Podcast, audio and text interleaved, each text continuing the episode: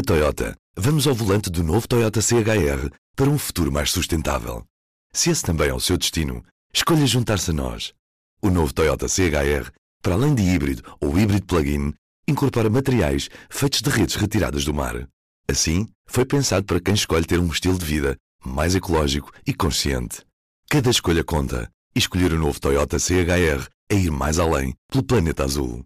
Saiba mais em toyota.pt. Este é o Poder Público, a semana em debate pela secção de política do público. São José Almeida, Helena Pereira, Sónia Sapage. Eu sou Ana Sá Lopes, este é o Poder Público.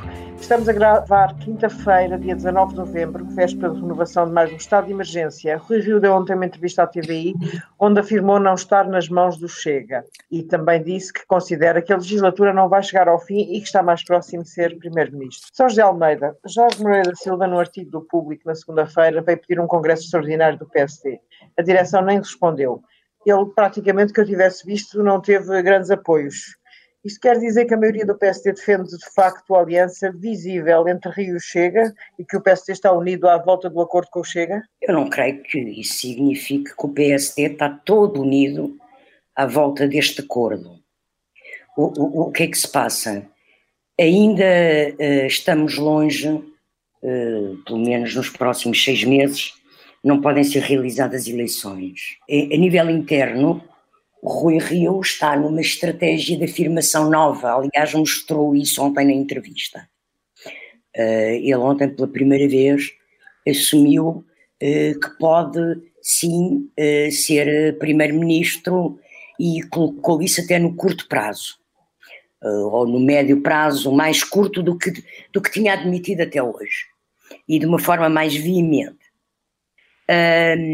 E, portanto, eu penso que com as incógnitas todas que existem, com o bloqueamento que há de precipitar eleições, eh, que haja alguma, algum taticismo também de parte, ou seja, no meio de tanto taticismo de, pelo lado do Rui Rio, para conseguir, com uma, uma estratégia mais agressiva, eh, conseguir eh, afirmar-se como a caminho do poder, eu penso que as oposições também estão uh, no momento do, uh, de esperar para ver.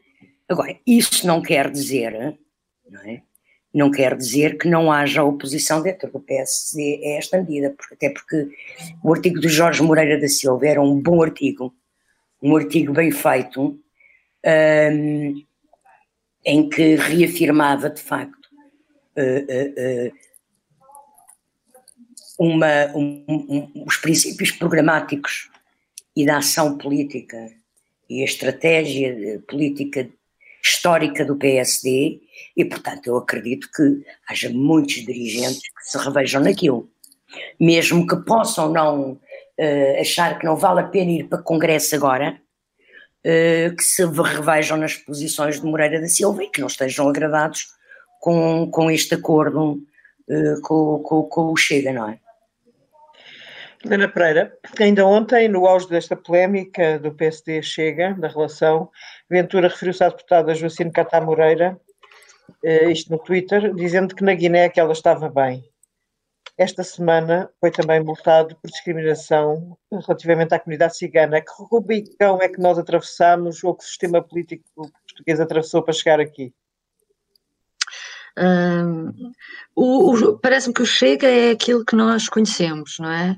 O que uh, esta semana até uh, mais me surpreende é o facto de Uh, o sistema político português estar a encarar o Chega e o que ele faz e o que o deputado do, do partido diz como sendo cada vez mais normal e mais uh, inócuo e, e isso choca mais porque uh, duas coisas. A primeira, esta, começando por esta última resposta dele à deputada Joacine Catar Moreira, já ninguém vai dizer nada, já ninguém se vem surgir, uh, se vem indignar. Uh, e isso realmente custa-me.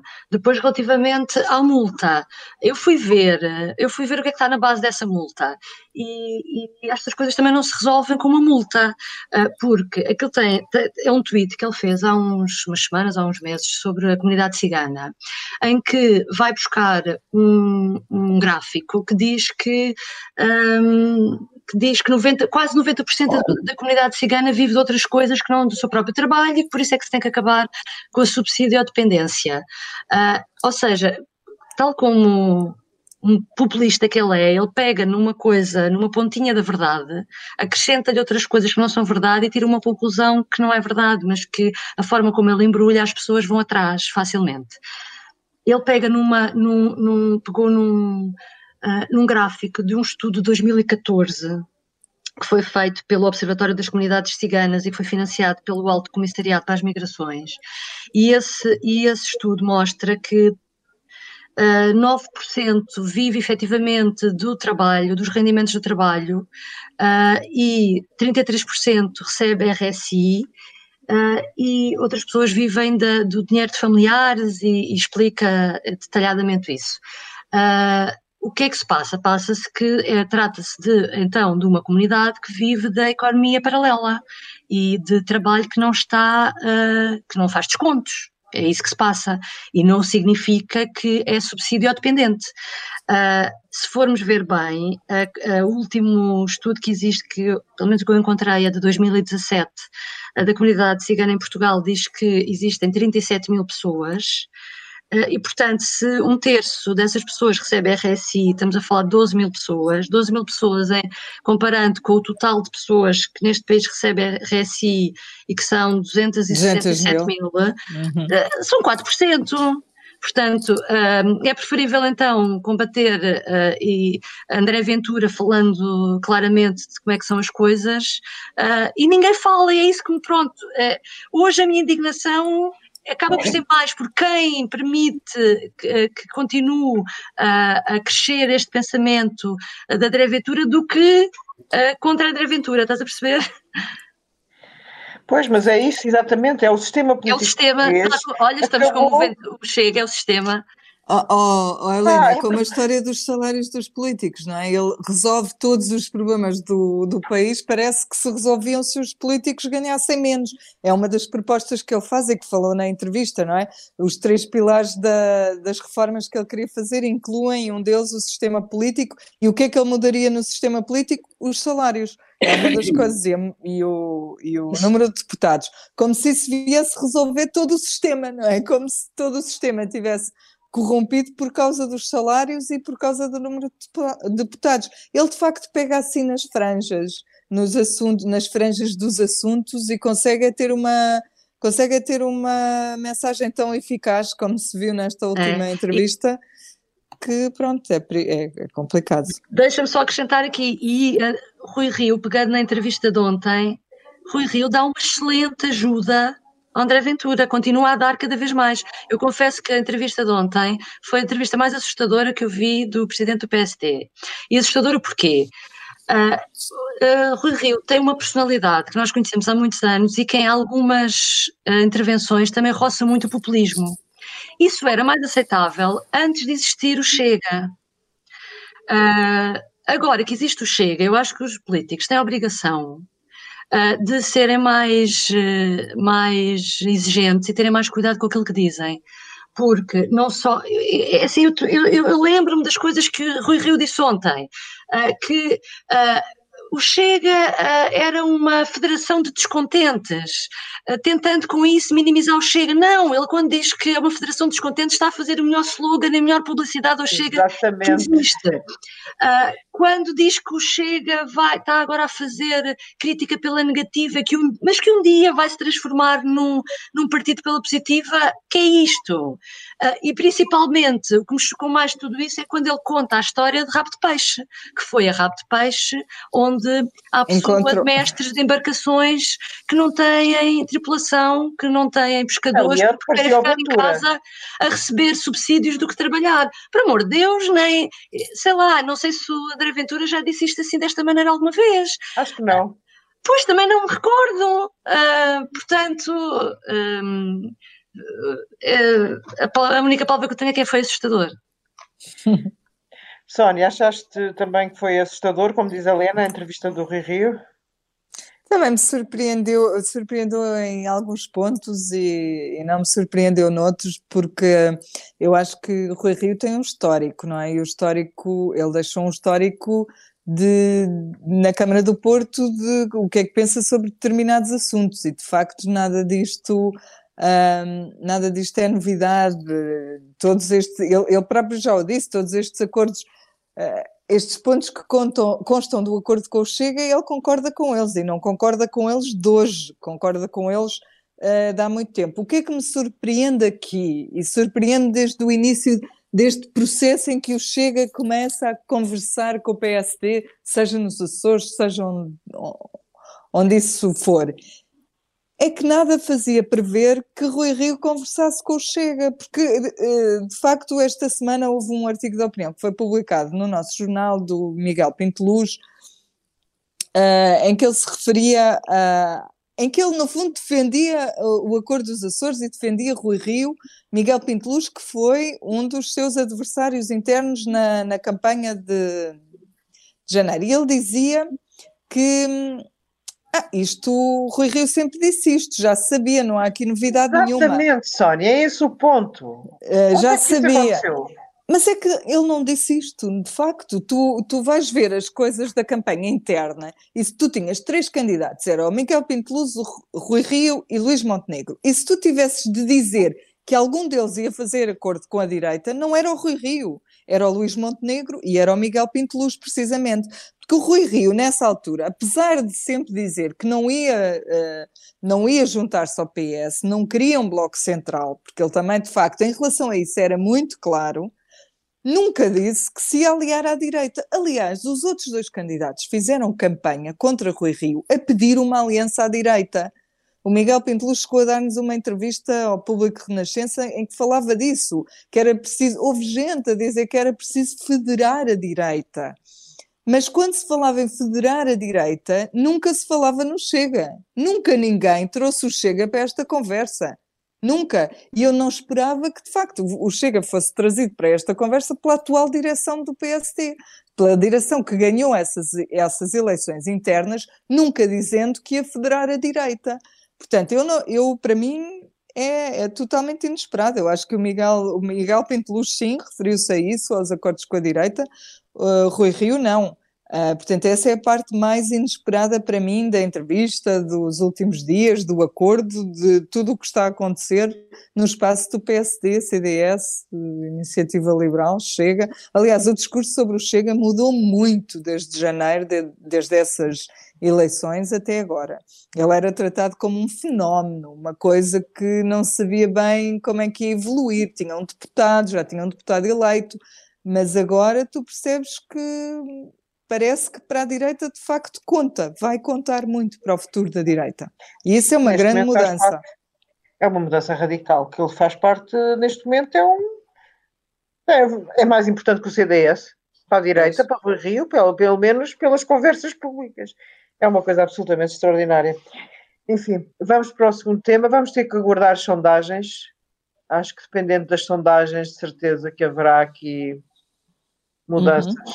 Ou seja, se Rio perder muito nas sondagens, ou então se Rio não, não perder, vamos ver. Mas, mas, mas olha, eu também acho extraordinário, também acho extraordinário que, que o partido esteja tão em silêncio, porque é verdade. Eu acho, oh, Sónia, para mim, esse é a mais a coisa que me, que me faz, faz confusão nisto tudo. Não é Rui Rio, são 95% daqueles militantes. Eu ouvi falar Jorge Moreira da Silva, Zé Eduardo Martins. O Paiás Maduro, o Paiás falou Maduro. sem falar, não é? Pacheco Pereira. Pacheco, Pacheco Pereira. Pacheco, claro, Pacheco Pereira, sem dúvida. Mas de militantes no ativo, naquilo que a gente pode dizer, uh, opá, onde é que eles estão? Ou futuros candidatos à liderança do PSD, nenhum dos futuros candidatos, ou que a gente acha que poderão ser, vir a ser candidatos à liderança do PSD, criticou isto. E eu acho que isso acontece porque como, eles. Como a cheiram... disse, o Pinto Luz disse aquela coisa que ninguém cabe na cabeça de ninguém. Cheira um bocadinho a poder. O PSD com esta vitória nos Açores uh, conseguiu provar um bocadinho do poder que não provava já há alguns anos, não é? pelo menos há cinco anos. Uh, o poder enlouquece, certo? E este cheiro uh, é inebriante, é inebriante. Ao ponto de uma pessoa ficar maluca. Pronto, isto aqui já são umas certas considerações, peço desculpa. Marcelo Rebelo de Sousa recebeu esta semana os partidos sobre o novo estado de emergência e sobre o orçamento de Estado. Eh, o PCP vai realizar o seu congresso, apesar das críticas do PSD. Eh, São José Almeida, os números das infecções continuam elevadíssimos e é natural a renovação do estado de emergência. O governo já disse que faria as medidas concretas no sábado. A acreditar no deputado dos Verdes, haverá conselhos que saem da lista negra e que escapam a recolher obrigatório no fim de semana de 28 de novembro. Eu não estou a perceber muito bem como é que isto se vai, vai realizar. Atenção que hoje, hoje saiu um comunicado do, do, do governo, eh, do gabinete do primeiro-ministro, a dizer precisamente que eh, não há decisões tomadas, que vão ouvir os especialistas, estão a ouvir os especialistas no Infarmed, que após isso vão analisar as posições e os conselhos dos, dos, dos especialistas e vão tomar decisões e que o Conselho de Ministros para fazer o decreto de execução de estado de emergência do, nos próximos 15 dias, eh, que só sábado é que as decisões serão tomadas. Portanto, esses números de gradação de conselhos e que seriam 3 graus, eh, parece que não, que não, não se verifica, não é? Eh, por este comunicado. agora, para mim, é evidente que os números estão elevados. ficou hoje claro que até ao fim do mês a situação vai crescer pelo menos até aos 7 mil casos por dia. Que não sabemos qual vai ser o pico concretamente durante dezembro, se ultrapassa ou não esses 7 mil. Tudo depende, dizem os especialistas, do que for feito até lá. E o que for feito até lá é de facto regras rígidas e pôr as pessoas uh, uh, distanciarem-se. Eu sei que isto socialmente é horrível, uh, mas parece ser o, o, a única coisa que faz efeito. Eu lembro que o, que o, que o primeiro-ministro do Japão, acho que foi o primeiro-ministro do Japão, fez uma declaração ontem uh, pública, porque a situação no Japão também está a descontrolar-se bastante, em que ele aconselhava as pessoas a jantem em silêncio. Uhum. Porque tu, quando falas, lanças as gotículas, e quando lanças as gotículas, a pessoa que está à tua frente apanha as gotículas e se tu tens Covid e não sabes que tens Covid, mas podes ter Covid, estás a contaminar o outro. Pronto, porque o, o problema desta doença é que a contaminação é silenciosa. E isto alerta para que de facto há aqui um problema de fundo, que é o problema da economia, uh, dos milhões e milhões e milhões de euros uh, que se vão perder no PIB, a destruturação da economia. Mas de facto a situação que nós estamos a viver com o comércio a magás como está hoje em dia, mesmo durante a semana, com confinamentos parciais ao fim de semana, também não, quer dizer, não, não é muito, não faz menos mal à economia, ou faz, pode fazer um bocadinho mais de mal, mas também não faz muito mais mal à economia do que, por exemplo, um mês de confinamento a sério. Eu, eu, eu li outro dia um, um artigo no Público esta semana, muito interessante, sobre a situação internacional, e em que especialistas diziam que a estratégia agora, até ao fim da pandemia, é fechar, abrir, fechar, abrir. Ou seja, quando a coisa começa a atingir patamares incontroláveis, volta a fechar. Portanto, podes ter um mês aberto, um mês fechado, ou dois meses aberto, um mês fechado. Agora, não me parece que seja uma estratégia inteligente, porque não está a ser, em Portugal não está a ser, não está a travar coisa nenhuma, nós estarmos com medidas parciais, com uma semi-abertura, que é, é, que de facto não resolve nada com, com eh, porque a situação não está controlada, não está controlada. E eu penso uh, que este fim de semana o, o, Conselho de Ministros vai decretar medidas que podem ser graduais, eh, serem diferentes segundo as zonas, não que seja aqueles 3 graus, mas que sejam dois, um, e que há zonas do país que nem tenham medidas nenhumas porque não têm casos, uh, ou têm muito poucos casos, uh, mas, mas penso que verá, deverá haver uma diferenciação geográfica, porque há situações graves como o Norte e, e, mesmo a área metropolitana de Lisboa tem situações já muito, tem, tem números muito altos já, um, e, e, portanto Uh, temos que esperar para sábado para perceber, mas não me parece que vá haver nenhum aligeiramento de medidas, pelo menos para a área metropolitana de Lisboa e para o Norte. Helena Pereira, podemos estar perto do confinamento total com estes números? Uh, Falava-se, falou-se a dada altura na possibilidade das primeiras duas semanas de dezembro ser confinamento total, eh, obviamente nos conselhos com mais casos, para salvar o Natal, entre aspas. Sim, quer dizer, confinamento total, eh, não sei, eu acredito Deixando que as haja, escolas abertas. Que haja confinamento local, porque é isso que a São José dizia, mesmo que não sejam aqueles escalões, aqueles três, sim. já sim, se percebeu que vai ser, eh, sim, portanto há de haver uma zona do país, nomeadamente aquela que está pior, que a gente sabe que é no norte e ao pé da, da, da zona do Tâmega e em que, em que pode haver confinamento mesmo, não sei, uh, uh, não tenho informação certa sobre isso. Agora, também há a expectativa de que naqueles dois fins de semana que têm os, os feriados a uma terça-feira, possa haver também limitações de, de de viajar entre conselhos, é esse tipo de coisas que, que, realmente pode haver, mas eu acho que é inevitável, é inevitável que, eu acho que a ideia de dividir o país em vários graus é precisamente para apertar o nível de medidas Uh, sem que todos sofram com isso, não é? Apertar localmente. Tem piada, porque essa questão das, da, do critério para dividir o país de outra forma que não está a ser dividido agora, porque nós agora temos 191 conselhos de risco e outros que não são de risco, só assim. Uh, e, portanto, o que se fala é dividir uh, nos que são de risco, poderem ser três, não sabemos. Mas o que eu sei é que isso foi dito pelo, pelo Presidente da República uh, numa audiência com os Verdes, portanto, os verdes assumiram isso e hoje, há bocado, na reunião do Farmed, na parte que foi aberta e transmitida pela RTP, se bem que aquilo não foi tudo aberto, efetivamente, mas esta parte eu vi na RTP, transmitiram as perguntas de, do Presidente da República. E o que é que o Marcelo aproveita sabendo que está a ser visto? Porque toda a gente aproveita para perguntar ao especialista, ao Manuel Carmo Gomes, se ele não achava, o que é que ele achava da ideia de dividir o país naquelas três intervalos que o deputado dos Verdes disse. E o Manuel Carmo Gomes, que é um, adepto desse tipo de solução, aproveitou e disse: Pois sim, porque já se percebeu que isto só lá vai apertando mais o crivo e, portanto, quer dizer, se aquilo não vai ser assim, pode não ser assim, mas já se percebeu que o Presidente está, está a, a pressionar para que essa solução essa venha a ser. Já deu, ela deu a cara por ela, portanto, já se percebeu o que é que ele, o que é que ele, o que é que ele pensa. Agora, Uh, o que eu espero é, deixa-me só dizer uma coisa sobre isto, que é que no sábado, quando for, quando o governo uh, explicar às pessoas qual vai ser o critério, quais é que vão ser os intervalos, por exemplo, sendo dois, por exemplo, como a São José dizia, que isso fique muito claro e muito bem explicadinho às pessoas, porque há uma coisa que se corre o risco de acontecer, que é, uh, hoje em dia só há 191 de risco, e há alguns que não são de risco, e Lisboa está nos 191 de risco.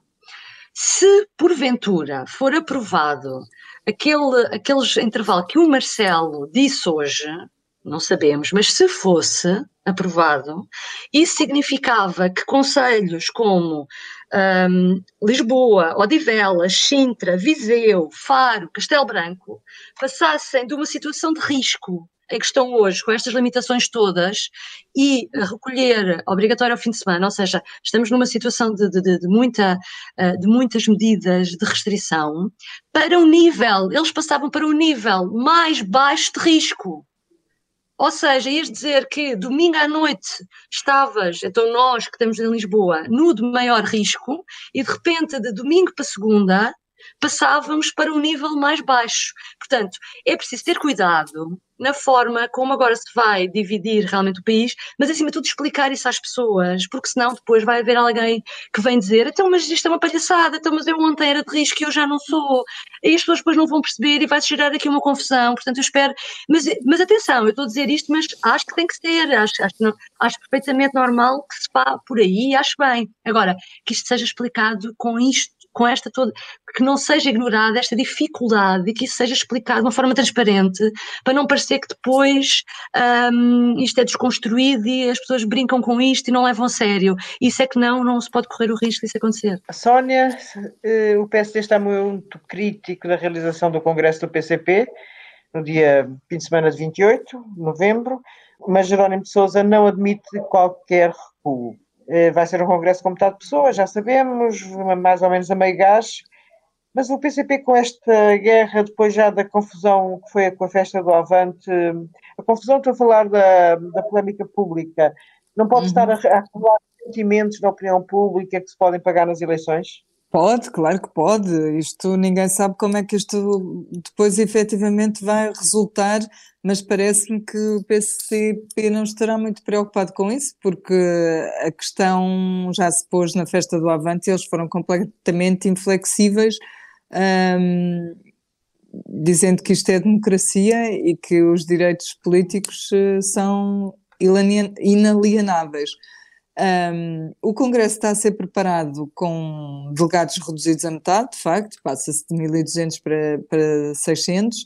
Não terá convidados, não vai ter mesas, só vai ter cadeiras separadas umas das outras. Vai, dizem, dizem eles que vai ter circuitos de entrada, circuitos de saída para as pessoas não se cruz, cruzarem-se o menos possível. Uh, diz também que a comunicação social poderá ficar fora da, da, sala principal do Congresso, portanto, há de ficar num, num pequeno pavilhão ao lado, não se sabe exatamente. Um, eles estão a tomar esses cuidados todos uh, para que não haja nenhum azar, como não houve na, na festa do Avante.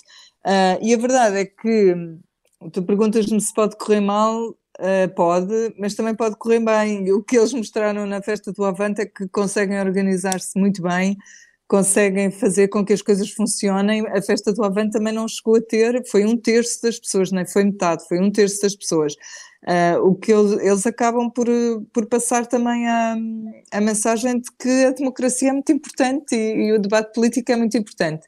Um, isto sem querer defender nem atacar a decisão deles, só, só mesmo respondendo à pergunta que tu fizeste, que é Sim, há uma série de gente que, que vai ficar eh, aborrecida, que eu não penso que seja o eleitorado do PCP, Uh, eh, e que, pode que, os pode penalizar nas urnas, mas a outra parte vai ficar contente porque eles são imbatíveis ao nível da organização, porque de facto nunca se conheceu até hoje nenhum surto que tenha saído da festa do Avante e eles têm isso em seu benefício.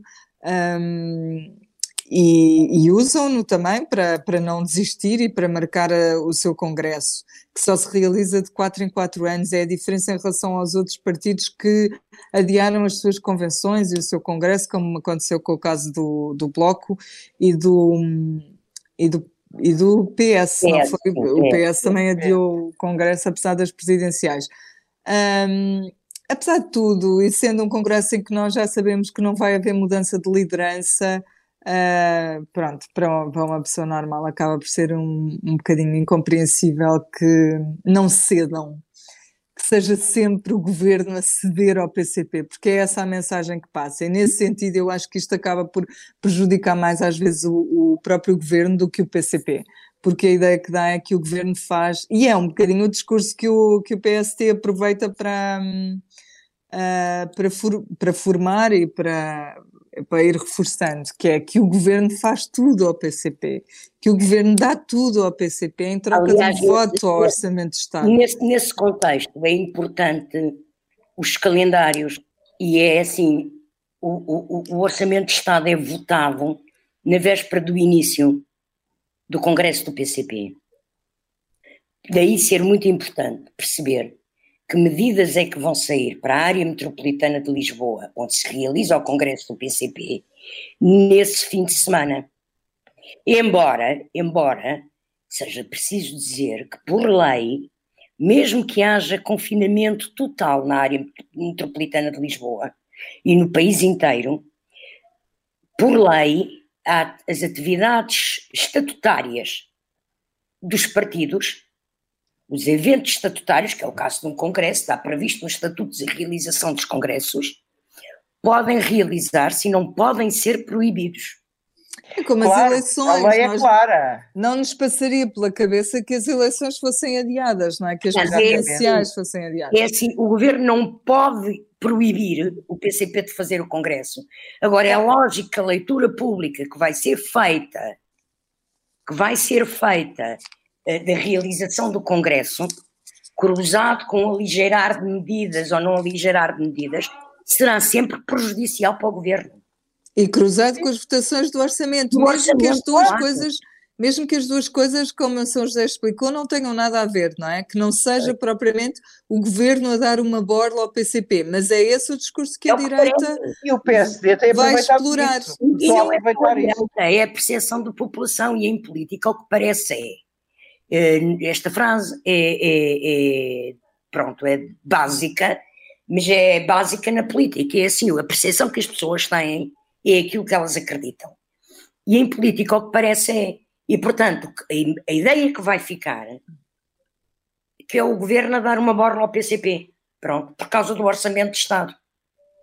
Houve, segunda-feira, eu segunda-feira entrei num restaurante, só, só para terminar, entrei num restaurante cujo chefe de mesa, lá o responsável, me conhece e, portanto, sabe o que eu faço. E quando viu, diz-me assim: olhe, estamos abertos no fim de semana de 28. Já sabe porquê, que eu sei que, que a sua doutora sabe porque é que dia 28 vamos estar abertos. Pronto, e começa-me a falar do congresso do PCP. Portanto, a percepção das pessoas dos próprios restaurantes aqui na zona de Lisboa, É que este fim de semana vai ser uma alegria. fim de semana vai ser uma alegria, porque como há congresso do PCP vai estar tudo aberto. Pronto. Pois que nem é real, porque pode estar tudo fechado e por lei o congresso do PCP pode realizar-se. Não é? É uma coisa complicada a percepção. É A verdade. percepção das pessoas. A percepção é falsa. Muitas Não, vezes. mas, é, mas é, é o que forma a convicção das pessoas, é essa percepção. E portanto, Para, tu de tens um congresso, tens pessoas que vão precisar de almoçar e de jantar, mesmo que acabe antes da hora de, de um eventual confinamento às 11 da noite e vais ter os restaurantes fechados, portanto... Olha, Olha, eu tenciono ir para lá em trabalho e estou a pensar em levar marmitas, não uma mas Pois tem de ser. Deixa- Deixa-me só acrescentar uma coisa, uma coisa muito engraçada nos congressos do PC, é que quando, como vêm delegados de todo o país, e tu sabes isso bem, São José, eles têm uma, uma bolsa de pessoas do PC que oferecem um quarto aos delegados e inscrevem-se, e portanto eles não ficam em hotéis, eles ficam em casa Sim, de sim, camaradas do partido. Camaradas, sim. Ora, esta bolsa também não pode estar a existir agora. No PC não podes fazer isso, tu não podes ir dormir à casa de ninguém. Pois Isso é já- complicado. Por acaso estás a levantar um problema que eu ainda não me tinha ocorrido. que é- Mas nós não temos. Reparem lá, ajudem-me lá, ajudem lá a perceber. Ao contrário da Inglaterra e de outros países, nós não temos regras sobre as pessoas que podem dormir na nossa casa. Felizmente, ainda não, Não, não é, Não. mas é desaconselhado por causa da- das contaminações. É desaconselhado Uma pelo coisa é DGS, tu estás Mas uma coisa é. Mas não é lei. mas- com pessoas que não fazem parte do teu agregado familiar. Eu sei, mas não é lei. E aqui, Não. isso Não, não é lei. não, claro. Não, é lei, não é? Agora, são as regras. Máscaras são lei. Está bem, oh, Ana, mas A Inglaterra é lei. A Inglaterra é lei, desculpa. o que estamos a falar não é isso. Há uma prática recorrente no PCP que faz com que pessoas que vivem noutro ponto do país fiquem a dormir em casa de militantes uma noite. Neste Sim. momento, isso é altamente desaconselhado. É altamente desaconselhado, com certeza, mas não é lei. A minha dúvida era só esta. Era só Não, esta. não, se alguém entrar em tua casa antes do, do horário de recolher obrigatório, só tem de Pode sair é depois. O que pode causar algumas chatices, mas pronto. ok, então ficamos por aqui esta semana e voltamos para a semana. Até Obrigada. para a semana. Adeus. Semana, adeus. O público fica no ouvido. Na Toyota, vamos ao volante do novo Toyota CHR para um futuro mais sustentável. Se esse também é o seu destino, escolha juntar-se a nós. O novo Toyota CHR, para além de híbrido ou híbrido plug-in, incorpora materiais feitos de redes retiradas do mar. Assim, foi pensado para quem escolhe ter um estilo de vida mais ecológico e consciente. Cada escolha conta e escolher o novo Toyota CHR é ir mais além pelo planeta azul. Saiba mais em toyota.pt